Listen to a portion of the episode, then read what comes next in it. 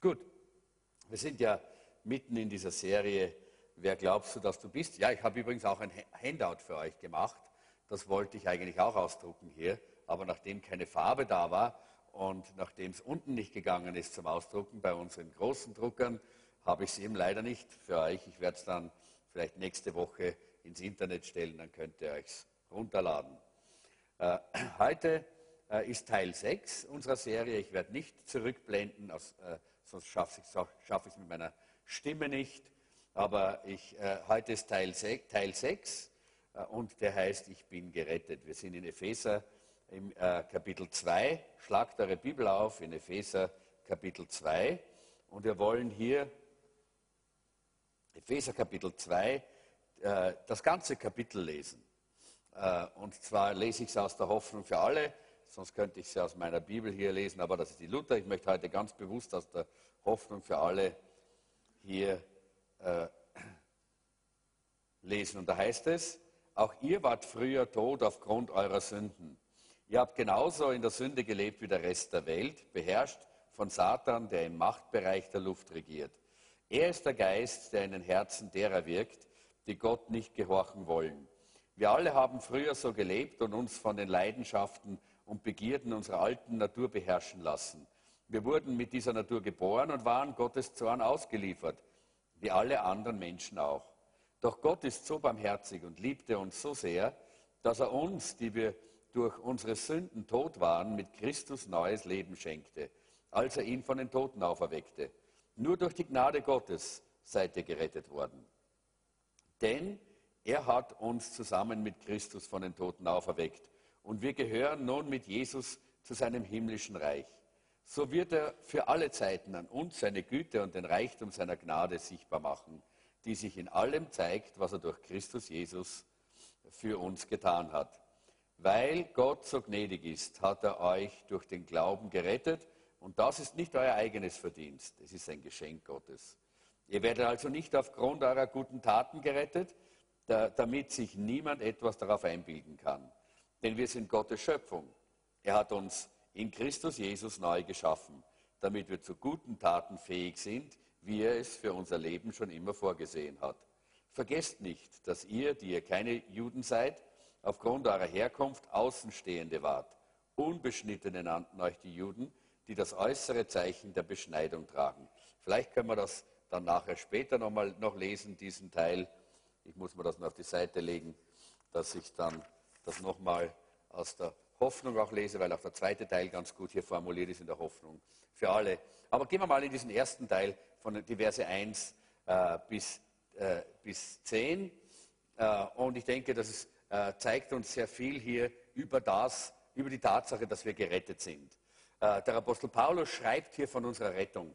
Äh, und das ist ein ganz wichtiges Thema, das, auch, das uns alle angeht. fast überall gibt es heute dieses Selbstverbesserungs- äh, Systeme, äh, diese Selbstverbesserungsangebote, diese Kurse, diese Programme, äh, wo man einige Schritte zum besseren Leben, einige Schritte zum besseren Aussehen, einige Schritte zur besseren Gesundheit, ja, einige Schritte zum größeren Reichtum machen kann. Nicht? Alles aus eigenen. Man macht einfach einige Schritte, nicht wahr?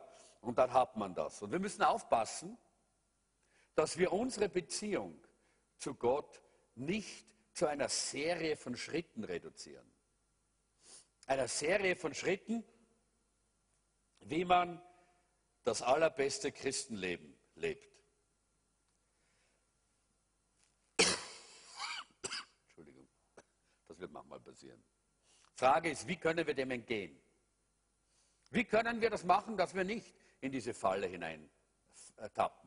nämlich dass wir einfach alles einfach nur in Routine und in Automatik machen und eigentlich dann auch unser Christenleben nichts anderes ist als ein äußerliches christliches Benehmen.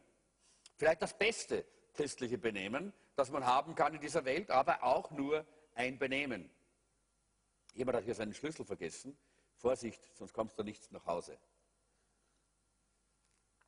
Wer, äh, schaut mal in eure Taschen, wer sucht seinen Schlüssel? Okay. Gut, da ist schon jemand. Sehr gut. Ja, das ist eine ganz wichtige Sache. das würde man heute am Abend, spät am Abend dann, wenn man vor der Tür steht, bitte dann äh, erkennen, nicht? Gut, man, ist immer gut, wenn man die Dinge rechtzeitig erkennt, ne? nicht zu spät. Also, wichtig ist, wie entgehen wir dem? Und die, äh, das Einzige, äh, wie wir dem entgehen können, ist, indem wir im Licht des Evangeliums leben. Indem wir äh, uns klar machen, dass das Evangelium nicht nur ein Predigtaufruf zur Bekehrung ist. Das Evangelium ist mehr als ein Predigtaufruf zur Bekehrung. Auch das ist wichtig. Aber es ist die Botschaft, dass Gott uns von der Strafe der Sünde gerettet hat, von der Macht der Sünde gerettet hat und von der Existenz der Sünde gerettet hat. Das ist die Botschaft des Evangeliums. Das ist die Botschaft, die Paulus uns hier im Epheserbrief weitergibt. Und sehr wichtig, dass wir äh, lernen, dass wir, diese, äh, dass wir nicht diese Suche nach einer Formel für ein gutes Christenleben äh, hier mitmachen, die manche religiöse Menschen unserer Tage äh, auch machen und äh, wo, man versucht, das auch äh, irgendwie zu finden. Äh, und das wird wahrscheinlich jetzt in der nächsten Zeit sehr aktuell sein, besonders jetzt, wo der neue Papst da ist. Immer wenn solche Dinge passieren, dann kommen diese Momente, wo man versucht, wieder äh, irgendwie bessere Christen zu sein, äußerlich im Benehmen äh, als bisher und, und die, solche Dinge äußerlich zu erneuern. Aber wir wollen diese Formel nicht einfach nur so eine Formel suchen und anwenden, sondern wir suchen Jesus, nicht eine Formel. Und wir wollen uns selber täglich das Evangelium vor Augen führen. Das Evangelium, verkündige dir selber das Evangelium jeden Tag. Sag dir selber, was, was Gottes Wort, was diese frohe Botschaft, diese gute Nachricht eigentlich bedeutet. Sag es dir jeden Tag, vielleicht vom Spiegel, ja, predig dich mal ein bisschen an, selber. Das tut dir ganz gut. Erstens mal, weil du selber einfach das formulierst und dann selber aber auch erkennst, was eigentlich drinsteckt in dieser herrlichen, wunderbaren, guten Nachricht, in dieser herrlichen, äh, frohen Botschaft. Diese ganze Serie äh, über äh, die Identität in Christus, die segnet mich persönlich ganz, äh, äh, wahrscheinlich am meisten. Gerade die letzte Woche wieder sind wir wieder gesessen und gesagt, wie gesegnet sind wir. Wie gesegnet sind wir äh, und wie, wie herrlich ist es einfach äh, als, äh, als Gotteskinder, als Christen zu, zu leben. Und da spielt es keine Rolle, wenn man einmal Kopfweh hat oder wenn man einmal ein bisschen Fieber hat oder keine Stimme hat oder, oder vielleicht ein bisschen müde ist, weil man krank ist. Aber man ist trotzdem gesegnet. Trotzdem gesegnet über alle Maßen. Denn das sagt uns ja das Wort sehr klar und dann kann ich das im Glauben annehmen und dann bin ich gesegnet. Halleluja. Das kann mir der Teufel nicht rauben. Das ist meine Identität in Christus. Das bin ich. Nicht nur das habe ich, das bekomme ich, das hole ich mir. Nein, das bin ich. Das ist ein Unterschied, Leute. Das ist ein Unterschied, ob ich etwas bekomme von jemandem oder ob ich etwas bin. Und wenn ich gesegnet bin, dann ist es etwas anderes, wie wenn ich gesegnet werde. Und wenn ich angenommen und wertgeschätzt bin, dann ist es etwas anderes, als wenn ich nur Wertschätzung bekomme. Es ist ein Teil meines Seins, ein Teil meiner Identität, ein Teil meines Wesens. Und das macht mich so froh. Ich bin so begeistert. Äh, diese Serie, ich, ich, muss sagen, ich möchte die vielleicht das ganze Jahr predigen, weil es so schön ist für mich, vorzubereiten. Ja? Aber ich muss, weiß, ich muss auch was anderes einmal predigen. Aber es ist so herrlich. Es ist so wunderbar, diese Identität in Christus kennenzulernen und dann auch davon erfasst zu werden. Ich bin gesegnet. Ich bin, Halleluja, ich bin wertgeschätzt. Ich bin ein Ebenbild Gottes. Ich bin ein Spiegel der Herrlichkeit Gottes. Ich bin gerettet, heißt es heute. Ich bin gerettet. Und das ist ein äh, ein ganz wichtiger Teil. Und das wollen wir uns immer wieder vor Augen führen. Und, da, äh, und wenn wir Jesus suchen und nicht äußerliche Dinge, um ein Christenleben zu leben, damit die Leute uns vielleicht ein bisschen applaudieren oder sagen, das ist ein guter Christ, dann können wir auch diese Identität auch hier kennenlernen, um die es hier geht. Natürlich gibt es alle möglichen Lehren von der Erlösung äh, weltweit in, äh, im religiösen Bereich, in der Theologie. Äh, und wir äh, ich wissen ja unter anderem äh, auch dieser neue Papst, der jetzt Papst geworden ist, der war ja in Lateinamerika als Kardinal und er hatte die äh, Befreiungstheologie in erster Linie auch vertreten dort. Äh, und äh, da geht es eigentlich darum, dass man durch Politik und Revolution die Dinge verändert und die Ungerechtigkeit in, einer, in einem Volk oder in einer, in einer Gesellschaft dadurch wettmacht oder wegbekommt, weil es einfach in dieser Theolo theologischen Richtung darum geht, dass eigentlich die machtlosen Klassen ausgebeutet werden. Und das muss man verändern. Und das tut man durch Politik und das tut man durch Revolution. Das ist eigentlich das, das Wesen der Befreiungstheologie. Es gibt viele andere theologische Strömungen, die uns auch etwas über die Erlösung sagen wollen, aber alle diese, äh, diese Ansätze sind theologisch, äh, sind religiös und eigentlich nicht wirklich biblisch. Nicht? Es gibt diese existenzielle äh, Existenzialtheologie, äh, die uns sagt, der Mensch ist von seinem Ego versklavt und nur diese innere äh, diese innere Einkehr und der Glaube an das Übernatürliche, dass es da oben irgendwas gibt und irgendwo, das kann uns von diesem Ego befreien. Und das, ist so diese, das sind so diese, äh, diese existenziellen Begegnungen dann. Äh, da gehören eben äh, Leute dazu wie äh, Theologen wie Bultmann, Heidegger, manche von euch kennen vielleicht das, haben das gelesen. Ähm, viele von euch haben sich mit dem gar nicht beschäftigt, ist auch besser so, ja? weil das kann uns nur verwirren. Aber ich möchte ein bisschen sagen, es gibt so viele Ansätze in dieser Welt und alles spricht von Erlösung, hat aber nichts wirklich mit der biblischen Erlösung zu tun und mit der biblischen Errettung. Aber wir werden immer wieder damit konfrontiert, in den Zeitungen, in den Medien, immer wieder werden wir davon konfrontiert und damit konfrontiert und werden es auch immer wieder äh, auch dort hören. Natürlich gibt es auch die äh, eben die römisch-katholische Theologie, die sagt also, dass, dass eigentlich das Problem sind die unbekannten Sünden in unserem Leben und es gibt nur eine, ein Mittel und das ist die Teilnahme an den Sakramenten der Kirche. Aber das ist auch nicht unsere Theologie, auch nicht die Theologie äh, der Bibel, des, des Wortes Gottes. Und dann gibt es eben diese evangelikale, äh, reformierte Theologie, von der wir sprechen, äh, und das ist die Theologie von Luther zum Beispiel, äh, von einem Jonathan Edwards, äh, der, diesem Erweckungsprediger.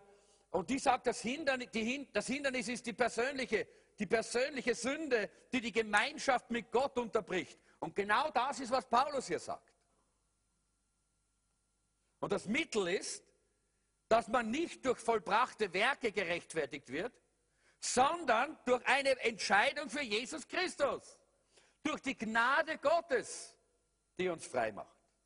Und das ist genau das, was hier auch im, äh, im Epheserbrief Kapitel 2 steht.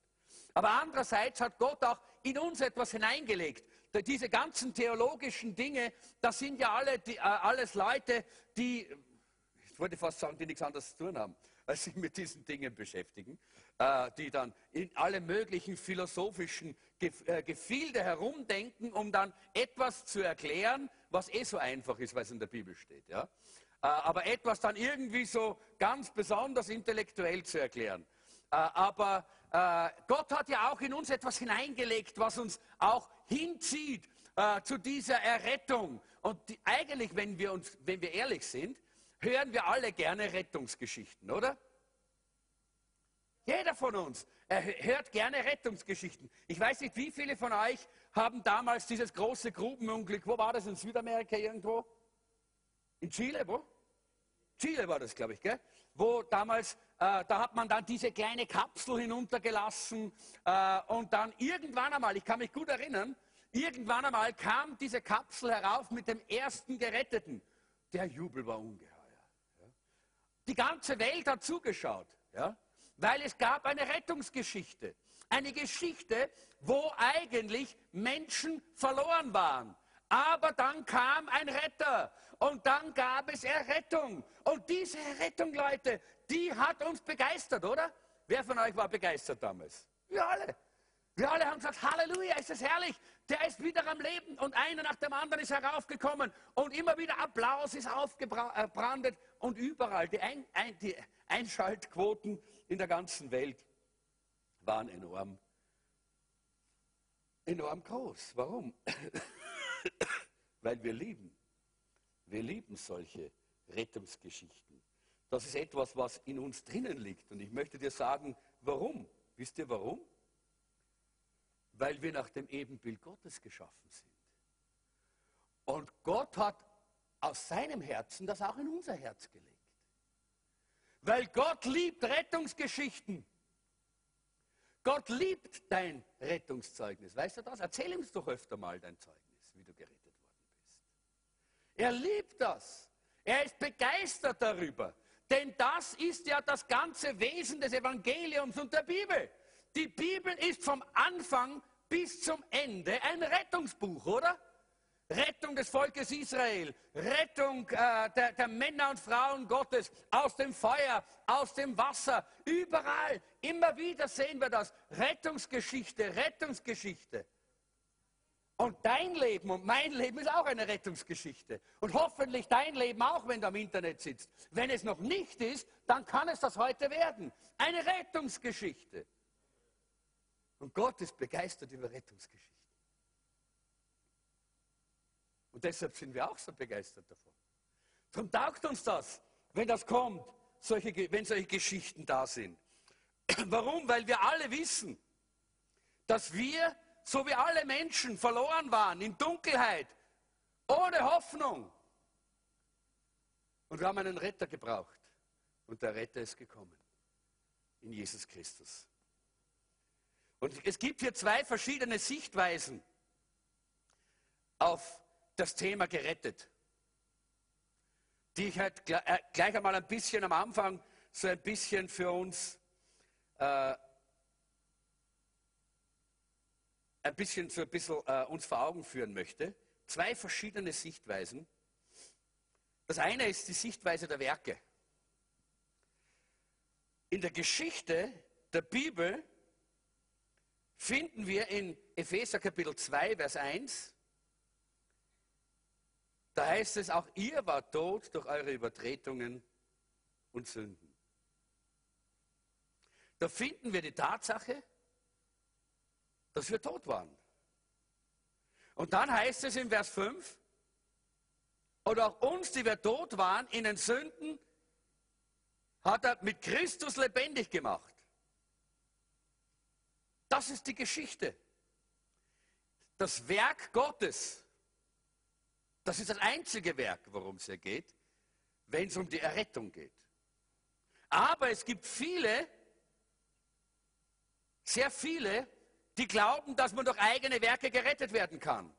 Das ist ein ganz religiöses Thema, und zwar fast alle Religionen, außer dem wahren Christentum, haben genau diese Lehre, dass man sich selber durch äh, eigene Werke errettet.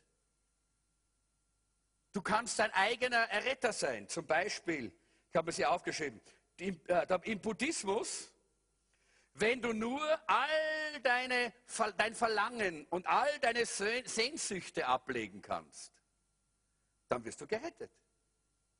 Buddhismus. Also eigene Werke. Äh, Im äh, in, äh, der Konfu Konfuzian, oder wie heißt der, Konfuzian? Ja, in, seiner, in der Lehre des Konfuzian heißt es, wenn du dich selber auch wirklich gut bildest und wenn du dich selber gut erkennst und selber kultivierst und ein gutes moralisches Leben lebst, dann wirst du gerettet, sagt Konfuzian.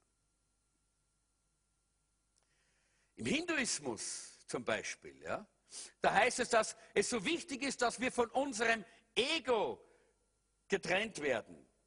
Und darum sind dort so viele dann schizophren. Weil sie das versuchen. Ja? Und enorme Dinge äh, tun äh, diese hinduistischen Mönche. Ja? Ich war selber in Indien, habe das auch selber miterlebt, bei einige Male dort, bei einigen Leuten. Und auch von Zeugnissen gehört. Aber es geht auch dort wieder äh, darum, selber sich von seinem eigenen Ich zu trennen und in Einheit mit der Kraft des Universums zu kommen.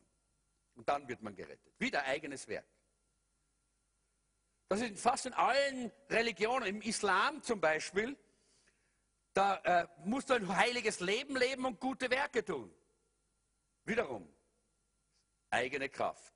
Im orthodoxen Judentum, auch da ist es so, da geht es um Busse, um Gebet und harte Arbeit, um allen Geboten wirklich gehorchen zu können. Und wir wissen, dass es gar nicht geht. Sogar im, im New Age, äh, in der Esoterik gibt es das, nämlich wenn man, man muss eine neue Perspektive bekommen, man muss sich selber in, in dieser Einheit, in dieser Harmonie, äh, in diese Harmonie erstellen mit dem ganzen Universum, mit allen lebendigen, äh, geschaffenen Dingen. Und dann gibt es noch etwas, haben wir aufgeschrieben, das ist der Taoismus. Und äh, da, da, muss man einfach mit, äh, einfach mit Tao übereinstimmen, diesem, diesem Prinzip des Taos. Oder zum Beispiel in vielen, äh, im, im, Denken vieler Menschen ist es ganz einfach so, Hauptsache du bist ein guter Mensch, oder? Ja? Kennt ihr das? Am 1. Jänner? Hauptsache gesund bleiben und ein guter Mensch sein. Oder? Das genügt. Dann ist man schon gerettet. Also wieder die Werke, die man braucht, aus eigener Kraft, versucht man hier gerettet zu werden. Interessant ist, ich, ich war ja auch wahrscheinlich hinter mal bei einem Begräbnis. Und äh, manchmal ist es so, dass nach einem bei einem Begräbnis, wo man gar nicht weiß, was die Leute geglaubt haben, ja, und dann sagen die Leute, naja, jetzt ist er gestorben, aber jetzt ist er an einem besseren Platz, an einem besseren Ort. Gell? Also es genügt, wenn man stirbt, dann ist man gerettet. Das aber auch ein eigenes Werk, oder? Also irgendwo stimmt das alles nicht wirklich zusammen, wenn wir das so sehen. Es wird überall eigentlich äh, das, die eigene, das eigene Wirken und die eigene Kraft wird hier ins Zentrum gestellt. Aber dann gibt es die eine Schau. Die andere Schau, und das ist die biblische Schau, das ist die Schau der Gnade. Das ist im Christentum. Wir sind nicht gerettet durch unsere Werke, sondern durch, das ein, durch ein Werk. Nicht durch unsere Werke, sondern durch ein Werk. Und das ist das Werk Jesu am Kreuz von Golgatha. Durch ein Werk. Versteht ihr? Nicht unser Werk, sondern das Werk Jesu am Kreuz von Golgatha. Und das ist der Unterschied. Das bedeutet Gnade. Das bedeutet, dass wir aus Gnade gerettet worden sind. Und wenn wir das anschauen, dann sehen wir, immer wieder äh, sagt der Apostel Paulus das, dass wir durch Gnade gerettet worden sind, nicht aus eigener äh, Kraft. In Vers 8, denn aus Gnade seid ihr selig geworden. Wie wichtig ist es, dass wir das verstehen?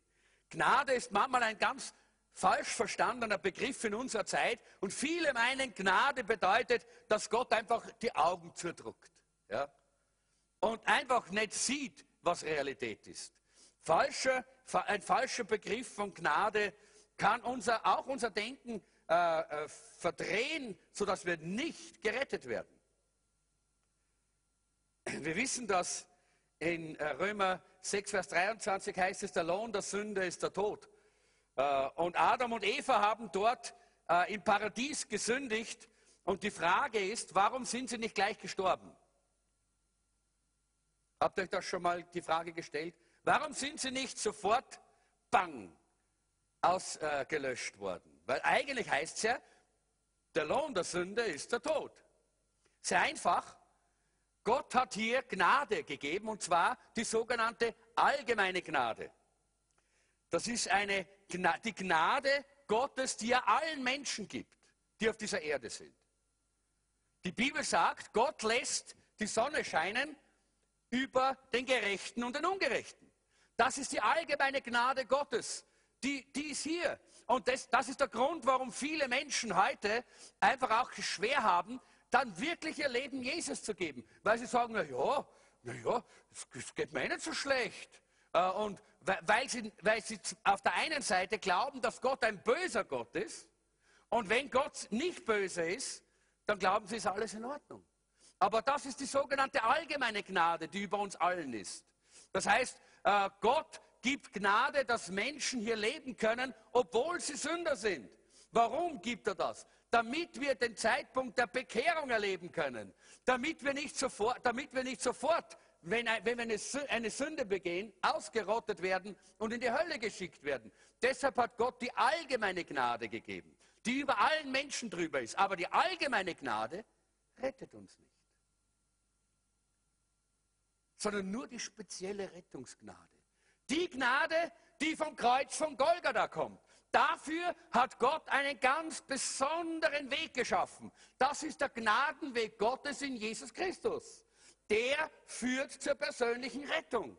Die allgemeine Gnade liegt über uns. Die allgemeine Gnade bedeutet sogar, dass Menschen beten können und Gott hört sie, obwohl sie nicht bekehrt sind. Obwohl sie nicht gerettet sind. Denn ich glaube, und ich habe jetzt gerade dem, dem Braulio in dieser letzten Zeit mal ein, äh, die Telefonnummer Gottes gegeben. Er hat gesagt, was ist die Telefonnummer Gottes? Ich habe gesagt, du, die Telefonnummer Gottes.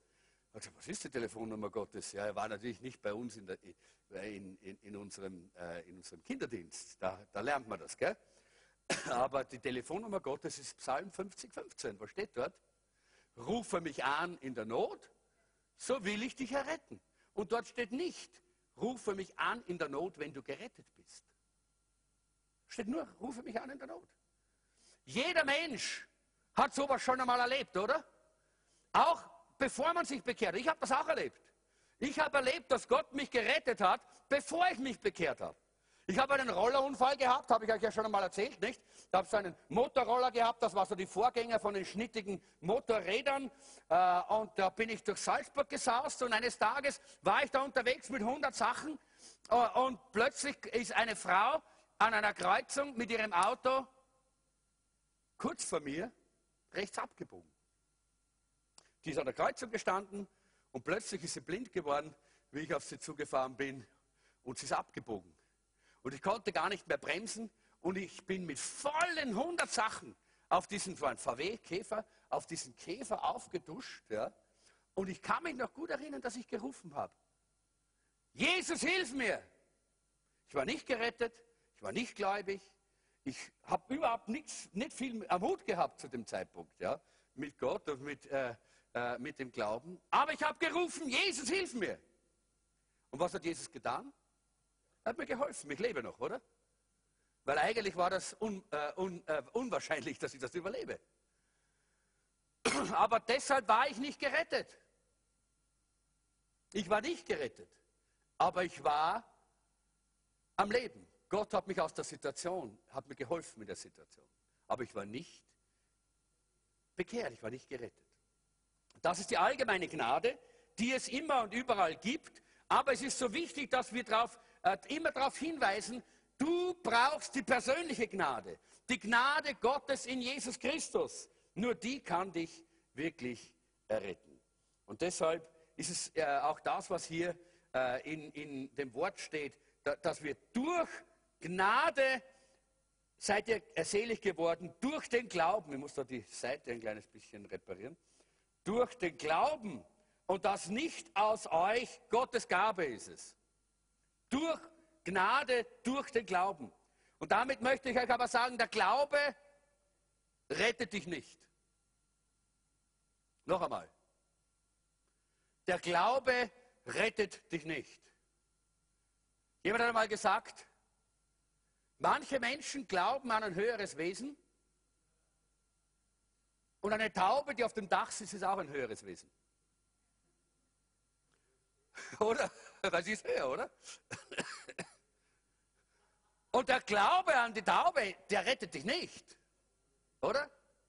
Nein, nein, nein. Der Inhalt des Glaubens ist sehr wichtig. Es ist wichtig, woran du glaubst. Nicht nur, dass du glaubst. Manche Leute sagen, du, du fragst sie, hast du schon Jesus in dein Leben aufgenommen? Ja, ich habe meinen Glauben. Ja, was ist das, bitte? Was ist das?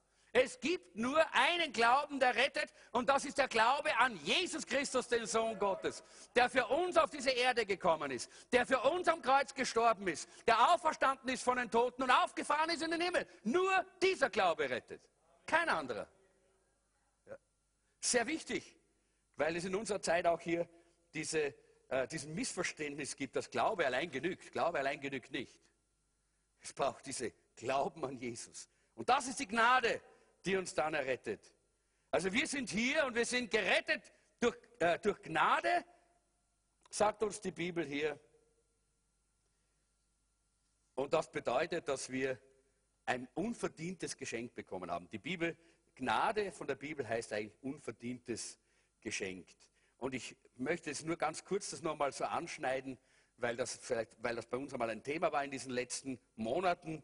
Ich persönlich und wir als Gemeinde und als, als gesamte, ich würde schon fast sagen, Pfingstbewegung, der Großteil unserer Pfingstbewegung, wir glauben, dass jeder Mensch gerettet werden kann.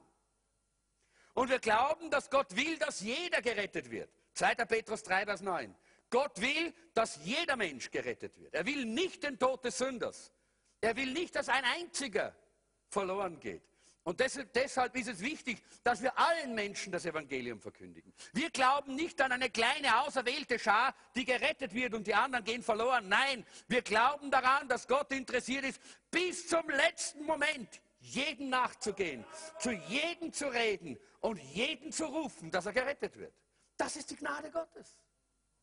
Die ist so unendlich. Die Gnade Gottes gilt bis zum letzten Atemzug. Halleluja. Da bin ich so dankbar dafür. Natürlich gibt es eine vorauslaufende Gnade, wo Gott uns Gnade schenkt, dass wir immer wieder und immer wieder ihn erkennen können in verschiedenen Zusammenhängen, weil er redet. Weil er redet. Und wir haben die Freiheit zur Entscheidung. Ich glaube, dass Gott uns eine unlimitierte Freiheit gegeben hat. Ja oder Nein zu sagen. Weil Gott will keine Roboter im Himmel, sondern Gott will uns aus freien Stücken im Himmel haben. Er will uns als sein Ebenbild dort oben im Himmel eines Tages in der Ewigkeit haben. Und da haben wir ganz klar und ganz deutlich Ja gesagt. Ich habe Ja gesagt, weil ich eine freie Willensentscheidung hatte. Ich hätte auch Nein sagen können. Deppert war ich gewesen, oder? Aber das habe ich, hab ich nicht einmal ganz genau begriffen damals. Aber in meinem Herzen habe ich ein Ja gehabt und ich habe das Ja immer wieder und immer wieder und immer wieder bekräftigt und immer wieder bestätigt und immer wieder bestätigt. Denn ich glaube, dass Gott daran interessiert ist, dass wir das immer wieder tun. Ich glaube nicht, dass wir leicht einfach unsere Erlösung verlieren können. Aber ich glaube, dass wir weggehen können von Gott. Das ist auch wieder eine Entscheidung. Die freie Entscheidung, die Gott uns gibt, Ja oder Nein zu sagen, die bleibt unser ganzes Leben lang. Und deshalb können wir immer für alle dankbar sein, die in die Ewigkeit gegangen sind. Ich weiß, wir trauern immer sehr, wenn jemand hinübergegangen ist. Aber wenn jemand mit Jesus gegangen ist und bis zum letzten Atemzug seinen Herrn äh, geliebt hat und Jesus nachgefolgt ist, Leute, dann können wir uns freuen, er hat es geschafft. Er hat Ja gesagt bis zum letzten Atemzug. Wir sind noch auf dem Weg. Wir, wir sind noch auf dem Weg. Und wir müssen diese Entscheidung noch festhalten. Wir sind gerettet in der Vergangenheit, in der Gegenwart und in der Zukunft.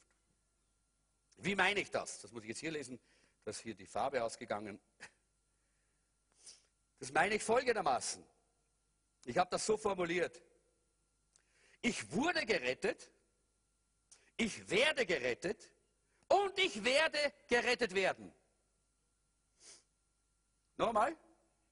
Ich wurde gerettet, ich werde gerettet und ich werde gerettet werden. Schauen wir uns das mal ein bisschen genauer an, was das wirklich bedeutet. Das heißt, in der Vergangenheit bedeutet das, wir sind von der Strafe der Sünde gerettet worden. Halleluja. Ich wurde gerettet von der Strafe der Sünde. Die Strafe für meine Sünde wäre Verdammnis gewesen. Die Strafe für meine Sünde wäre ein Leben in der Trennung von Gott gewesen. Und ich wurde gerettet von dieser Strafe der Sünde, weil Jesus die Strafe auf sich genommen hat. Er hat bezahlt. Gott hat nicht nur einfach gesagt, okay, okay, die mag ich, dein Außen gefällt mir. zahlst weniger. Nein, er hat alles bezahlt. Er hat den ganzen Preis bezahlt, der für meine Sünde zu bezahlen war. Am Kreuz von Golgatha. Und weil dort bezahlt worden ist, muss ich nicht mehr bezahlen. Halleluja. Leute, das bedeutet, ich bin gerettet. Der Teufel möchte immer noch sagen, hey, du musst auch ein bisschen zahlen. Hey, du musst auch ein bisschen abarbeiten, komm, du musst aber das machen, ein paar Werke und ein bisschen, ein bisschen die. Nein. Die Strafe ist bereits bezahlt. Wir müssen nicht mehr bezahlen. Jetzt sage ich etwas, das muss man sehr genau hören. Es kann nämlich sehr missverstanden werden. Wenn du ein wiedergeborener Christ bist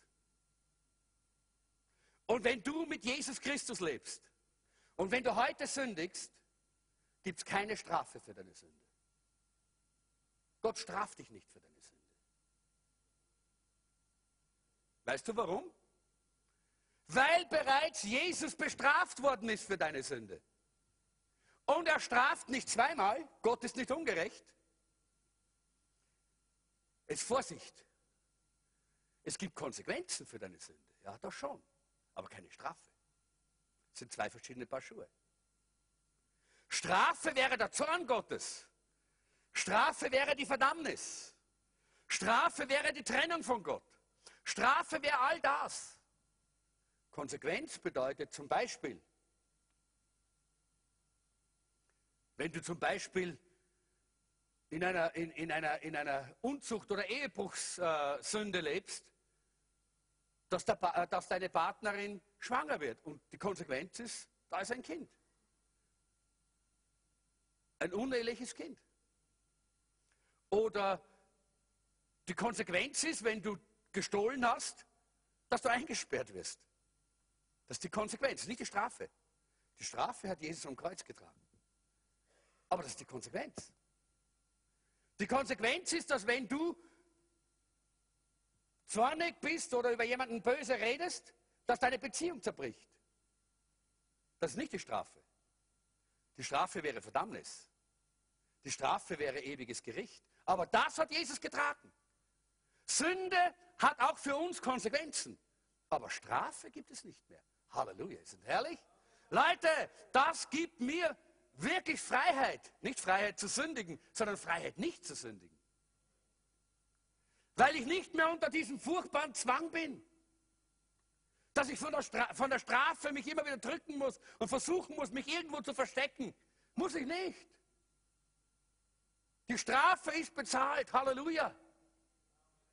Und wenn wir das verstanden haben, dann werden wir das, was Gnade wirklich bedeutet, dann werden wir nicht in die Falle fallen, wie leider auch manche hineinfallen, die das falsch verstehen und sagen, jetzt können wir sündigen, sündigen, sündigen. Und das sagt Paulus Irrtum. Das ist eine falsche Haltung. Denn die Konsequenz der Sünde wirst du in deinem Leib spüren, wirst du in deiner Seele spüren, wirst du in deinem Geist spüren. Die Konsequenz der Sünde. Und wenn du ein gesundes Leben leben möchtest mit Gott, wenn du ein gesundes, glückliches und freies Leben leben möchtest hier, dann wirst du nicht sündigen. Und wir werden gleich dann dorthin kommen. Ich glaube, dass das ja auch, was wir hier an Errettung erlebt haben, dass die Errettung uns auch die Kraft gibt, nicht zu sündigen. Das ist herrlich. Weil wir sind nicht nur in der Vergangenheit von der Strafe der Sünde errettet, sondern wir sind jetzt in der Gegenwart von der Macht der Sünde errettet. Die Macht der Sünde ist gebrochen. Halleluja. Das heißt, ich kann Nein sagen. Ich muss mich nicht in die Sünde hineinziehen lassen. Die Kraft Gottes in meinem Leben ist stärker als die Versuchung des Teufels. Ist es automatisch so? Nein. Ich muss diese Kraft Gottes in meinem Leben auch ihr Raum geben. Muss Zeit nehmen, dass diese Kraft Gottes in mir wachsen kann, dass diese Kraft Gottes mein Leben erfüllen kann. Dann ist es klar, dann kann ich Nein sagen in der Versuchung, kann ich Nein sagen zur Sünde. Das ist, was Gott möchte, dass wir, dass, dass wir so leben. Gott möchte, dass wir so leben. Das ist ein neuer Lebensstil. Der Lebensstil der Errettung. Und es gibt so viele Christen, die leben zwar ein Christenleben, aber nicht ein Leben des Errettet, Errettetsein. Die nicht dieses Gerettetsein von der Sünde, Gerettetsein von der Macht der Sünde und Gerettetsein von der Gegenwart der Sünde erlebt, erleben in ihrem eigenen persönlichen Leben. Wie ich schon gesagt habe, gibt es auch leider diese Bewegung, auch in unserer Zeit, diese Bewegung dieser Hypergnade oder Supergnade, die das Ganze natürlich falsch verstehen. Die meinen, naja, dann, dann lass uns ordentlich sündigen, nicht? Aber das ist, wie gesagt, ein Irrtum. Denn die Konsequenz der Sünde ist immer noch zerstörerisch. Denn auch wenn, wenn, auch wenn, äh, wenn die Strafe bereits getragen ist, so müssen wir trotzdem mit der Konsequenz leben. Und deshalb ist es gut und wichtig, dass wir diesen zweiten Punkt ganz, ganz persönlich auch in Anspruch nehmen. Diesen zweiten Punkt in der, der, in der Gegenwart, wo äh, der sagt, ich bin, ich, das erste war, ich wurde gerettet, ich, das zweite ist, ich werde gerettet. Das heißt, ich werde gerettet von der Macht der Sünde. Die Macht der Sünde ist gebrochen. Äh, ich denke, dass wir alle diese Zeugnisse kennen und jeder von euch hat hoffentlich so ein Zeugnis in seinem Leben, dass wir wissen, wir waren gebunden an Dinge. Da gab es Dinge, die konnten wir nicht ändern. Rauchen oder, oder, oder schlechtes Reden oder, oder unreine Gedanken oder, äh, oder irgendwelche Dinge in unserem Leben, an die man gebunden ist. Und wir konnten uns selber nicht helfen. Aber dann ist die Kraft Gottes in unser Leben gekommen. Dann wurden wir gerettet. Und dann hat, haben sich die Dinge total verändert. Vielleicht nicht immer von einem Tag auf den anderen, aber immer mehr und immer mehr und immer mehr. Das heißt, wir sind nicht vollkommen in dem Augenblick, wo wir uns bekehren. Und die Bibel sagt ja auch, und darum müssen wir auch aufpassen mit der Luther-Übersetzung, wenn es heißt, darum ist jemand in Christus, so ist eine neue Natur, das Alte ist vergangen, alles ist neu geworden, sagt Luther, das stimmt nicht. Sondern etwas ganz Neues ist geworden, heißt es eigentlich dort. Etwas ganz Neues hat begonnen. Ja, da beginnt etwas Neues. Da beginnt nämlich diese Umkehr. Vorher die Gebundenheit, vorher die Macht der Sünde, die uns ein, hineinzieht und hineinzieht und hineinzieht. Und dann kommt die Gnade Gottes. Halleluja. Und dann beginnt es in die andere Richtung zu gehen. Und wir werden immer mehr frei und unser Lebensstil wird immer mehr befreit von all diesen Dingen. Und wir können immer mehr Nein sagen zur Sünde. Und ohne diese furchtbare Macht, die unser Leben immer unterdrückt und zerstört, leben. Das dritte ist, wir werden, und ich muss ein bisschen, merke schon wieder, schneller sein, wir werden gerettet werden. Und da geht es um die Gegenwart der Sünde. Das ist etwas, wonach wir uns alle sehnen. In 1. Mose 1, äh, wo, die, wo, wir die, äh, die Geschichte der Schöpfung lesen, da sehen wir, dass Gott sagt, es war alles gut. Alles war gut, vollkommen, alles war perfekt. Und dann kam die Sünde. Und dann hat die Sünde diese Vollkommenheit zerstört. Und die Gegenwart der Sünde zerstört immer die Vollkommenheit. Und Leute, das ist etwas, was wir nicht vermeiden können und was wir nicht aus unserem Leben wegbringen, solange wir hier leben. Das müssen wir uns klar sein, selbst wenn wir ins Kloster gehen. Denn die, Gegenwart der Sünde ist in dieser Welt. Und diese Gegenwart macht es unmöglich, dass wir vollkommen wie Jesus werden. Das, weil unser Fleisch auch da ist. Ja? Weil die Gegenwart der Sünde immer, immer und immer und immer unser Fleisch versucht äh, anzutörnen, unser Fleisch versucht in, in, in Gang zu setzen. Und deshalb, solange wir hier leben, sagt uns die Bibel, sehnt sich die ganze Kreatur, und wir gehören dazu, nach der Erlösung. Und das kommt erst, wenn wir eines Tages bei Jesus sind, wenn wir ihn sehen, so wie er ist. Oder wenn wir die Posaunen hören, ich hoffe, dass das passiert. Wir wissen ja nicht, ob die, diese Prophetie von diesem äh, Kathol, äh, katholischen Propheten Maleachi aus dem 15. Jahrhundert auch jetzt Wirklichkeit wird. Oder auch das, was wir da gesehen haben, äh, da von, von äh, weiß nicht, ob ihr das von Doron Schneider gesehen habt, der das, hat das geschickt, von diesen Bildern, den Papstbildern, wo nur mehr ein Rahmen frei ist und da kommt jetzt der, der Franziskus der Erste hinein und dann ist alles zu. Ja? Wir wissen nicht, ob Jesus bald wiederkommt. Und wenn er bald wiederkommt, Halleluja, freue ich mich drauf. Warum? Weil dann wird auch die Gegenwart der Sünde äh, weg sein. Dann werde ich auch gerettet sein von der Gegenwart der Sünde. Und wenn die Gegenwart der Sünde weg ist, dann kann ich sein wie Jesus. Dann werde ich verwandelt in einem Augenblick in sein Ebenbild, sagt die Bibel, weil die Gegenwart der Sünde aus meinem Leben weg ist. Ich bin gerettet, ich, ich wurde gerettet, ich werde gerettet und ich werde gerettet werden von dieser Gegenwart der Sünde in meinem Leben. Na, jetzt noch ein paar Dinge, ein paar Gedanken, dann schließe ich. Meine Stimme ist auch schon bald am Ende, merke ich. Äh, wovon wurden wir also gerettet? Und in, in Epheser Kapitel 2, da sehen wir in diesen Versen einige ganz wichtige Dinge. Erstens heißt es hier, wir wurden vom Tod gerettet. Ihr wart tot durch äh, Übertretung und Sünden. Wir wurden vom, vom Tod, wurden wir errettet. Das heißt, die Sünde hat uns geistlich tot gemacht.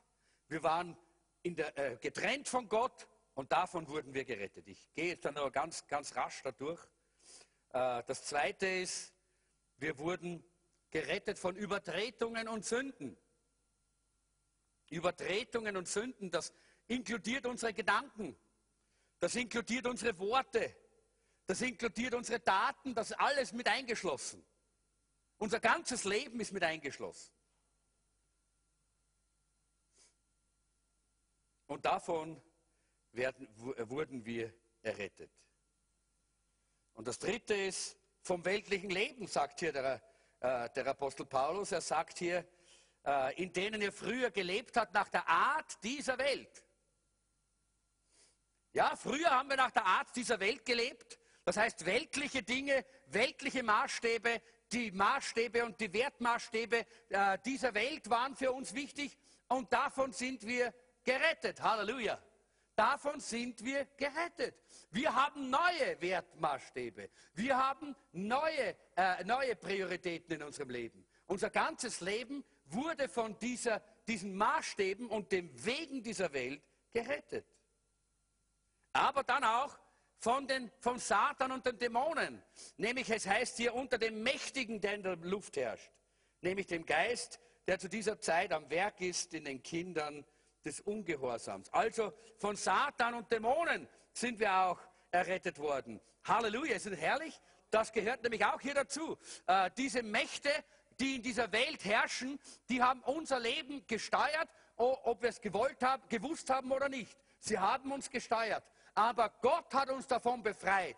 Und du musst nicht mehr der Lüge des Teufels äh, äh, zuhören, der sagt, dass er über dich Macht hat. Er hat keine Macht mehr über dich. Wenn du wirklich ein Kind Gottes bist, wenn du wirklich dein Leben Jesus gegeben hast, dann bist du gerettet von den Mächten des Satans und der Dämonen. Und zwar vollkommen. Ich, ich, mag das. Ich glaube, das war doch der Luther, oder? Ich mag diese Geschichte, wie einmal, ich glaube, es war Luther, der mitten in der Nacht aufwacht, oder war es irgendein anderer? Äh, wirklich was war das, danke, ja. Der mitten in der Nacht aufwacht von einem Geräusch und er dreht sich um und da steht der Satan. Und er sagt, ach, bist nur du. Und dreht sich wieder um und schläft weiter. Das mag ich. Wisst ihr, der hat verstanden, gerettet von den Mächten der, äh, des Satans und der dämonischen Welt. Halleluja. Warum müssen wir dann ständig kämpfen gegen sie? Nein, wir sind gerettet von ihnen. Ja, wenn Gott uns mal in einen geistlichen Kampf stellt, ja, aber wir müssen doch nicht ständig, nur wegen dem, weil der da ein bisschen da umeinander wackelt, oder? Das ist notwendig. Lass uns doch wirklich das, Lass uns das zelebrieren, dass wir gerettet sind. Halleluja. Lass uns das feiern, dass wir gerettet sind. Ich bin gerettet. Das ist meine Identität. Das ist deine Identität. Du bist gerettet. Und dann haben wir noch hier die alte Natur, das Fleisch, nicht? Unter ihnen haben auch wir einst unser Leben geführt in den Begierden unseres Fleisches und taten den Willen des Fleisches, nicht? Und da sehen wir, dass auch davon hat Gott uns gerettet. Du musst nicht fleischlich sein. Hallo? Wenn du fleischlich sein willst, dann darfst du. Ja, ja okay, das kann, du kannst es noch. Ja? Aber du musst nicht. Denn die Bibel sagt uns hier klar, wir sind gerettet vom Fleisch. Das Fleisch, das heißt der Egoismus, die Ich-Sucht, muss uns nicht mehr beherrschen. Muss nicht mehr. All diese Dinge, von denen wir jetzt gelesen haben, von denen Paulus hier spricht, die schreibt er den Ephesern, weil er sie daran erinnern möchte. Leute, vergesst das nicht. Weil wenn ihr es vergesst, dann kann es sein, dass ihr so lebt, als wäret ihr nicht gerettet. Und das Letzte ist dann von der Trennung von Gott. Gerettet von der Trennung von Gott. Und dann könnten wir jetzt vieles lesen, das lesen wir jetzt nicht mehr. Gerettet wozu? Das machen wir vielleicht das nächste Mal. Aber ich habe mir gedacht, ganz wichtig ist, dass wir verstehen, wir sind gerettet worden. Wir sind gerettet worden durch den, das hundertprozentige Opfer von Jesus. Ich möchte da ein kleines, eine kleine Geschichte erzählen und mit, schließe mit der Geschichte ab. Es gibt eine Sängerin, die heißt Sandra McCracken und die singt auf ihrem Album Live Under Lights and Wires über folgende Geschichte. Zwei Buben gingen miteinander zum Spielen an den Fluss. Und sie haben dort am Fluss gespielt und miteinander eine schöne Zeit gehabt. Und dann kamen sie zu einer Sandbank und sie haben das nicht bemerkt, dass das ein Treibsand war. Und sind beide mitten in diesen Treibsand hinein und sind gesunken und haben angefangen, hilflos zu, zu sinken. Als sie abgegangen sind, hat man sie gesucht. Und als der Suchtrupp und die Rettungsmannschaft angerückt ist, fand man nur noch den Kleinen von ihnen. Und der ist am Sand gestanden. Und man hat ihn gefragt, wo ist dein Bruder? Und der hat gesagt, ich stehe auf seinen Schultern. Der ältere Bruder hat sich für seinen jüngeren, kleineren Bruder geopfert. Die Geschichte hat mir so gefallen, dass ich gedacht habe, mit der möchte ich schließen, weil die bleibt vielleicht ein bisschen hängen. Unser älterer Bruder, Jesus Christus, er hätte nicht sterben müssen. Er hätte nicht leiden müssen. Aber er hat sich freiwillig geopfert. So wie dieser kleine Bruder in diesem Treibsand, so brauchen wir alle diese Rettung und diese Hilfe. Sonst versinken wir hoffnungslos in diesem Treibsand der Sünde. Und niemand kann uns retten. Wir sind nicht wie Münchhausen gibt es nicht. Ich könnte ja sowieso nicht, weil ich keine Haare habe, aber auch der Patrick nicht mehr, gell? aber versteht ihr, auch selbst wenn wir solche Haare haben, können wir uns nicht herausziehen. Ihr wisst, was ich meine. Münchhausen ist ja so ein, eine Lüge, nicht? Das ist die typische Lebenslüge unserer Zeit. Man kann sich selber helfen. Man kann nicht. Wir würden alle in diesem Treibsand untergehen und ersticken. Wir alle brauchen diese Errettung, so wie dieser kleine Bruder. Und unser großer Bruder Jesus hat sich entschieden, sich selber zu opfern, damit wir leben können. Und es ist die einzige Chance, die einzige Rettung. Es gibt keine andere. Da kann man nicht diskutieren. Da kann man nicht anfangen zu sagen, okay, jetzt möchte ich erst einmal, nein, dann gehst du unter. Und viele Leute gehen unter bei dem Versuch, ihren eigenen Weg zu zimmern. Das ist eine typisch österreichische Sache, nicht? Jeder nach seiner Fasson. Jeder nach seiner Fasson. Nur nicht irgendwo sie vom anderen was sagen lassen. Gell? Oder die, es gibt viele Wege nach Rom, oder? Heißt es. Spielt keine Rolle, was man tut und wie man es tut. Irgendwann, irgendwie kommt man schon an. Irrtum. Irgendwo kommt man schon an. Aber wie der Ben gesagt hat, Möglicherweise nicht dort, wo man gerne hin möchte, sondern möglicherweise dorthin, wo man wirklich die Ewigkeit nicht verbringen möchte. Es gibt nur einen Weg und der Weg heißt Jesus. Und deshalb hat er gesagt, ich bin der Weg, die Wahrheit und das Leben. Niemand kommt zum Vater außer durch mich. Rettung ist ein wunderbares Geschenk und Leute, der Apostel Paulus zelebriert unsere Rettung. Er zelebriert sie mit den Ephesern dort. Es ist kein Evangelisationsbrief, sondern er schreibt das an die Gemeinde in Ephesus. Und wir sollten als, als Gläubige, als wiedergeborene Christen, sollten heute unsere Rettung zelebrieren. Ich freue mich heute und ich feiere heute, dass ein Teil meiner Identität in Christus heißt, ich bin gerettet. Halleluja. Ich bin gerettet. Halleluja. Lass uns gemeinsam aufstehen. Kannst du das sagen von dir? Bist du jemand, der sagen kann, meine Identität ist, ich bin gerettet?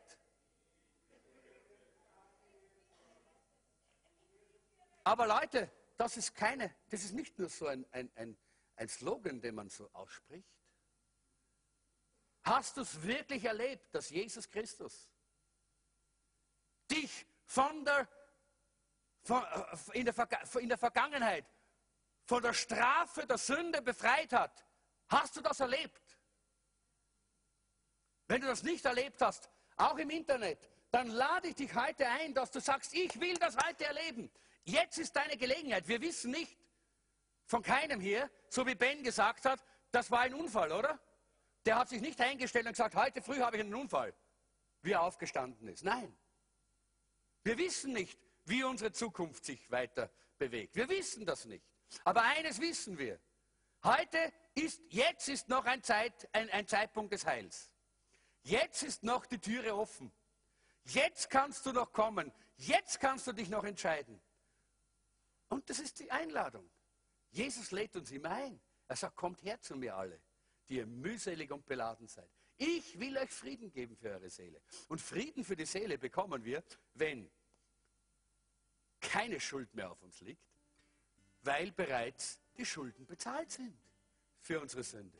Wenn wir nicht mehr, wenn wir nicht mehr unter der Macht der Sünde leben, geknechtet, niedergedrückt von der Macht der Sünde, sondern wenn wir frei sind von dieser Macht der Sünde. Leute, das ist es. Ja?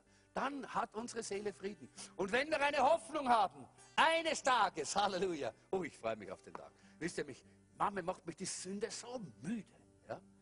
Die Sünde in der Welt. Einfach alles, was da überall, überall so läuft. Ich mache die Zeitung auf und sage, Herr, wie lange muss, muss es noch so sein? Ja? Oder ich gehe irgendwo und ich sehe dann überall diese ganzen erotischen Anfechtungen oder, oder die ganzen, ja, was immer für Anfechtungen. Jetzt wollte ich gerade fast sagen, die Torten, aber das sind auch Anfechtungen, ja. Und das, die Schokoladen und alles. Aber das ist nicht Sünde alles, ist klar. Aber ihr wisst, was ich meine. Aber es gibt so vieles solches. Und es macht mich manchmal so müde. Und ich freue mich, ich habe eine Hoffnung. Der Moment kommt, wo die Sünde weg ist und das Fleisch nicht mehr existiert, weil wir nicht nur gerettet wurden, sondern jetzt gerettet werden. Und Halleluja, eines Tages werden wir vollkommen gerettet werden. Das ist unsere Identität. Hast du das schon? Wenn nicht, dann möchte ich dich einladen, das heute zu, äh, anzunehmen. Es gibt nur einen Weg. Sag, Herr Jesus, ich komme zu dir. Vergib mir meine Schuld und Sünde. Nimm mein Leben in deine Hand. Das ist die einzige Möglichkeit. So wie der kleine Bub, der konnte so nicht sagen, okay, ich stehe mir Stickel neben dir, gell? Ich will nicht auf deinen Schultern stehen. Nein, nein. Er musste auf den Schultern stehen. Du kannst nicht sagen, ich lege mein Leben da daneben hin. Nein, du musst es in die Hand Jesu legen. Das ist die einzige Möglichkeit. Dann gibt es Rettung für jeden, auch, auch zu Hause am, am Internet. Und das geht ganz einfach, indem du sagst, komm Herr Jesus, komm, es ist Zeit. Ich gebe dir mein Leben, ich will jetzt diese Errettung. Ich will auch einer sein, der gerettet ist von der Macht der Sünde, von der Strafe der Sünde und der eines Tages vollkommen von der Sünde befreit wird. Gibt es jemanden hier, der sagt, ich möchte das, ich habe das noch nicht erlebt, es ist in meinem Leben noch nicht Realität? Dann gib mir ein Zeichen und sag, Pastor, bet für mich. Ich möchte ganz kurz für die speziell beten am Anfang. Da ist jemand, okay? Für dich bete ich besonders. Da ist noch jemand. Auch für dich bete ich besonders. Vielleicht im Internet. Vielleicht ist jemand da, der sagt, ich möchte auch so ein Gebet. Kannst im Chat sagen, bete für mich, Pastor. Brauch keinen Namen, ich bete für dich. Wenn du das ins Chat hineinschreibst, dann ist es für mich so, wie wenn du deine Hand hebst, dort wo du bist. Und ich bete für euch. Ich glaube, dass, dass Jesus der Retter ist. Halleluja. Er ist der Retter, nicht nur ein Retter. Er ist der Retter. Halleluja. Er ist der Retter. Komm, lass uns gemeinsam jetzt unsere, unsere Stimmen erheben, unsere Hände aufheben zum Herrn. Herr Jesus, ich danke dir, dass du der Retter bist in unserem Leben. Du bist der Retter. Halleluja. Und ich danke dir, dass du uns gerettet hast. Dass du uns gerettet hast von der Strafe der Sünde. Wir müssen nicht in die Verdammnis. Wir müssen nicht auf ewig von dir getrennt sein. Halleluja. Wir können Gemeinschaft mit dir haben. Danke, dass du uns aber auch von der Macht der Sünde gerettet hast. Wir müssen nicht mehr von der Sünde getrieben werden, von der Sünde ge, äh, äh, geschlagen werden. Nein, Herr, wir können, äh, wir können uns von der Sünde entfernen und Nein sagen zur Versuchung. Danke, Herr. Und ich bete jetzt für solche, die das noch nicht erlebt haben, die sagen, für mich ist das irgendwie etwas Unglaubliches, dass es das gibt. Herr, ich bete für die, die jetzt sich ausgestreckt haben, weil sie die Hand gehoben haben. Entweder hier im Raum oder am Internet. Herr, ich bete, dass du kommst mit deinem Heiligen Geist, dass du ihnen offenbarst, was es bedeutet, gerettet zu sein. Und ich möchte jetzt, dass ihr einfach nachsprecht. Sagt jetzt, Herr Jesus, komm, sprich's aus. Mach deinen Mund auf, dann geht's am einfachsten. Herr Jesus, komm in mein Leben. Nimm mein Leben in deine Hand. Ich will gerettet werden. Befreie mich von meiner Sünde. Reinige mich durch dein Blut. Schenk mir neues Leben. Und brich die Macht der Sünde in meinem Leben. Im Namen Jesu. Ich gehöre ganz dir. Halleluja. Wer das so gebetet hat, wenn du das noch nicht gemacht hast, ich kann dir eines sagen, Jesus hat dich gehört, weil es aufrichtig war. Ich kann dich nicht beurteilen, ob du aufrichtig warst oder nicht, aber Jesus weiß es. Er, er, er schaut in dein Herz hinein. Und die Bibel sagt, wenn wir mit dem Herzen glauben und mit dem Mund bekennen, werden wir gerettet und selig. Das sind zwei Dinge. Gerettet heißt, was ich gerade den ganzen Abend versuche euch zu erklären. Und selig bedeutet glücklich. Halleluja. Wir können es feiern. Nicht nur, dass wir sagen, ha, ha, dem Teufel von der Schippe gesprungen. Ich bin gerettet. Nein, Halleluja, ich bin gerettet. Leute, lass uns das mal feiern, oder? Lass uns dem Herrn mal einen kräftigen Applaus geben. Sagen, danke Herr, ich bin gerettet. Halleluja. Ich bin gerettet. Danke Jesus. Halleluja. Danke Herr, danke Herr. Halleluja. Danke Jesus. Danke Herr. Halleluja, Halleluja. Die auf uns kommt, es ist die Hand des Herrn die auf uns ruht. Es ist die Macht des Höchsten, die uns überschaut. Die Macht des Herrn, die auf uns kommt. Es ist die Macht